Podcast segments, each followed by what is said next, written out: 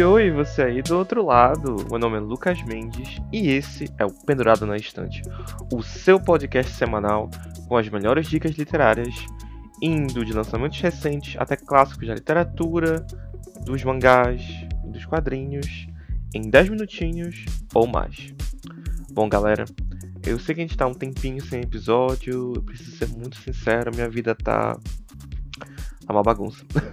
eu tô passando por um período difícil. E tem sido complicado é criar motivação para fazer conteúdo, para poder fazer é, continuar trazendo aqui para vocês, mas eu não, mas sou brasileiro. Brasileiro é um povo resiliente, assim como os viados, como que é uma classe clássica a qual tenho orgulho de fazer parte. Então, estamos aqui para mais um episódio. E eu fiquei pensando, nossa, o que, que, que eu vou trazer de episódio novo? O que, que eu vou trazer de novo? O que há de novo? O que há de novo? E bom, durante essa semana, é, durante esse período, acredito que são duas semanas sem episódio, duas ou três, acho que duas, acho que duas, ou três. Enfim, durante esse período, eu houve um relançamento no Brasil de um dos meus livros favoritos, é, é um livro que me marcou muito quando eu li ele. E eu, eu consegui pegar e reler algumas coisas dele antes de trazer o episódio aqui para vocês. E eu cheguei à conclusão que eu precisava precisava trazer esse livro para cá e aproveitar esse relançamento dele agora pela editora Morro Branco, uma editora maravilhosa. Tá chegando aqui com capa dura e tudo, que é justamente o Feiticeiro de Terra-Mar, que é o primeiro livro do ciclo Terra-Mar da Ursula K. Le Guin. Bom, é, existe a Ursula K. Le Guin. Deus do céu, que nome complicado de se falar várias vezes. A Ursula, vou chamar de Ursula. A Ursula é uma autora incrível. Ela ficou muito famosa por essa série, mas ela também tem um trabalho muito expressivo em ficção científica. Ela, por exemplo, ela escreveu A Mão Esquerda da Escuridão, que é um livro extremamente influente, muito popular. É, assim como Os Despossuídos, que se passa no mesmo universo. Pela Morro Branco, ela também saiu A Curva do Sônia, que eu ainda não li, mas eu li um que se passa nesse mesmo universo dos outros livros que eu falei de ficção científica, que o nome é Floresta é o Nome do Mundo. E é maravilhoso, e talvez um dia eu faça um episódio sobre ele. Mas a Úrsula é uma autora muito incrível. E eu acho que o melhor jeito de você conhecer o trabalho da Úrsula é através de Feiticeiro de Terra-Mar.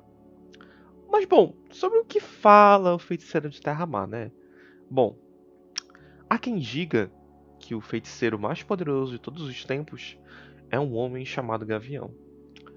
Este primeiro volume narra as, o começo das aventuras de Ged, o menino que um dia se tornará essa lenda.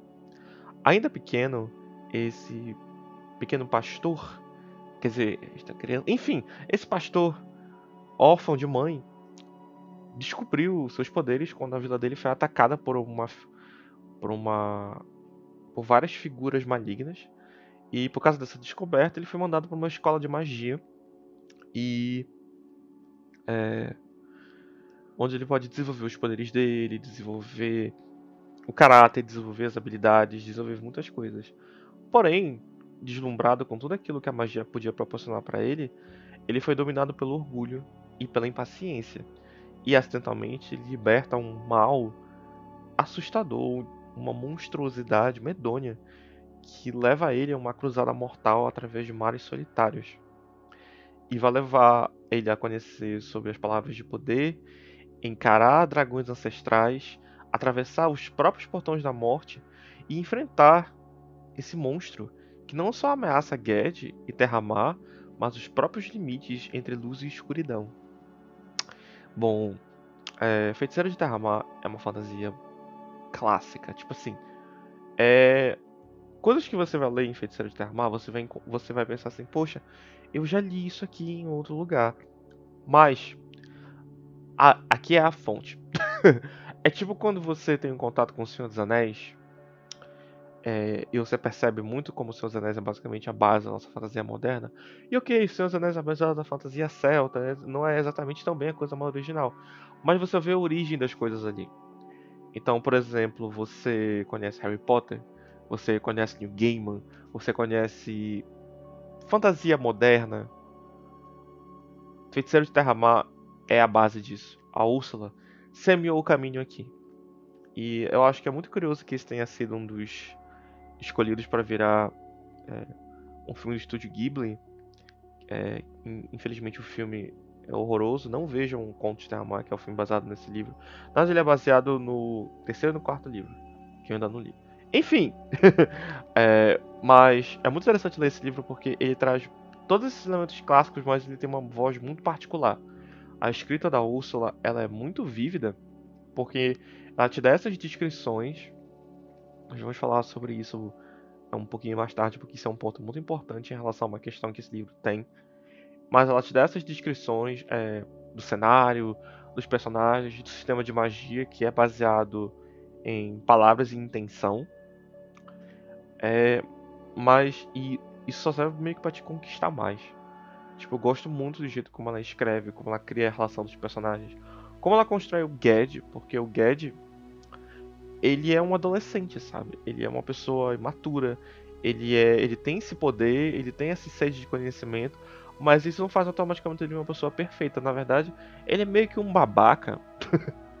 ele é meio que um babaca, tipo, de verdade, durante boa parte do livro. É só quando ele comete esse erro que ele se lança é, nessa, nessa jornada e isso, essa jornada vai trazer uma reflexão para ele. Aonde ele vai saber, caramba, eu estou sendo babaca. Talvez eu deva ser melhor. Talvez eu não deva ser esse esse desperdício de ser humano que eu estou sendo. Talvez esse poder mágico que eu carrego sirva de alguma coisa, sirva para que eu possa fazer algum bem para esse mundo e acompanhar a jornada dele, acompanhar como o livro mostra a Terra-Mar. E que é muito interessante porque, como eu falei, ele tem esses elementos clássicos, mas Terra-Mar é uma terra de fantasia muito específica nas coisas que ela aborda. Por mais que a, a Úrsula seja claramente fã de Tolkien, ela tenta fazer uma, que aquilo tenha uma, uma personalidade. É, a cena em que o Ged encontra o dragão que é a capa desse livro, e também era a capa do livro quando ele saiu aqui pela primeira vez no Brasil pela Arqueiro. Aquilo é fenomenal, cara. Aquilo ali é fenomenal. O jeito como ela é, dá a escala do dragão, o jeito como ela faz ele falar, o diálogo que ele tem com o Ged, aquilo ali é incrível. Tipo, incrível, incrível. É, e o final desse livro, tipo, é um final que eu não digo que é um final surpreendente, porque se tu tá lendo o livro, tu entende para que lado aquilo vai. Mas é tão bonito no, na simplicidade dele. É tão legal como ele constrói aquilo. E quando chega assim, tu fica, pelo amor de Deus, era isso, sabe? Tipo, o tempo todo era isso. E que bom que era isso. É, é um livro que ele te encanta. É um livro que ele te encanta, é um livro que tu, se sente transportado para esse universo. Como eu falei, mesmo Guedes sendo babaca, ele tem uma personalidade muito cativante, porque ele não é um protagonista em que ele recebe tudo de mão beijada, ele ele vai ele corre para poder estudar, ele sabe que ele entrou é, atrasado na, na, nos estudos dele, ele é determinado, ele é engraçado, ele é carismático, ele é um protagonista muito, muito, muito legal. E Algo que eu preciso falar sobre aqui, porque isso é uma questão também importante. Esse livro é, foi lançado originalmente é, em 1968 e Ged ele é um protagonista negro. E o fato de ser um protagonista negro em 1968 é algo muito grande. E a Úrsula conseguiu fazer isso é basicamente dando um perdido na própria editora. que eu acho isso fenomenal. Eu acho essa história incrível. É, tipo, ela descreve a, a, a vila e a família do, do Ged é, como pessoas negras. Então, obviamente, é, o Ged também é um homem negro. E ela falava isso. Porque ela não podia dizer que ele era residente negro porque eles não podiam barrar o livro dela. E até mesmo quando o livro começou a ter edições ilustradas, eles travam ele como um menino branco. E aí ela teve que dizer, olha, ele não é. A pessoa ficou tipo, nossa, como assim, como assim? Não, olha aqui, pode olhar aqui. Se a família toda dele é, é negra, e o lugar onde ele veio de pessoas negras, de que cor você acha que ele é? E eu acho que isso foi uma coisa muito importante. A Úrsula, ela sempre foi muito ligada a questões sociais. O próprio Mão da Escuridão é um livro que é basicamente uma um sci-fi onde uma pessoa hétero descobre que existem muito mais coisas do que binarismo de gênero e monogamia. Então, eu acho isso fenomenal. E trazer esse tipo de discussão para o universo de fantasia é algo que, infelizmente, a gente ainda está lidando. Não é algo que está evoluindo. O vídeo que agora vai ter uma série de TV dos Seus Anéis pela Prime Video. Tem gente querendo fazer é, porque existem elfos negros. Tipo, cara, é um elfo. Elfos não existem. Desculpa quebrar o seu mundo. Enfim, esse episódio tá meio caótico, porque, sendo sincero, eu também tô caótico. Mas eu queria trazer uma dica legal. É um livro rápido de ler. A edição da, da Amor Branco tem um pouquinho mais de 200 páginas, ainda é ilustrada. A fonte é boa, a de gravação dos livros deles é impecável. Eu super recomendo que vocês leiam. É uma história fechada. É bom lembrar disso, mesmo sendo uma série. É, é uma série que ela tem essa característica de serem histórias fechadas. Você não precisa ter lido o anterior para você entender o que está acontecendo no volume. Mas vale muito a pena. A Terra-Mar é um universo muito rico, muito original. Tem personagens cativantes. É conhecida como uma das melhores séries de todos os tempos. Ganhou Locus, ganhou Hugo. É uma inspiração e uma referência para a literatura fantástica de todo mundo. Vale a pena ler. Vale muito a pena ler. Invista em Terra Mar para que, pelo amor de Deus, Amor Branco não, não desista de publicar a série inteira e nós tenhamos todos os livros aqui no Brasil.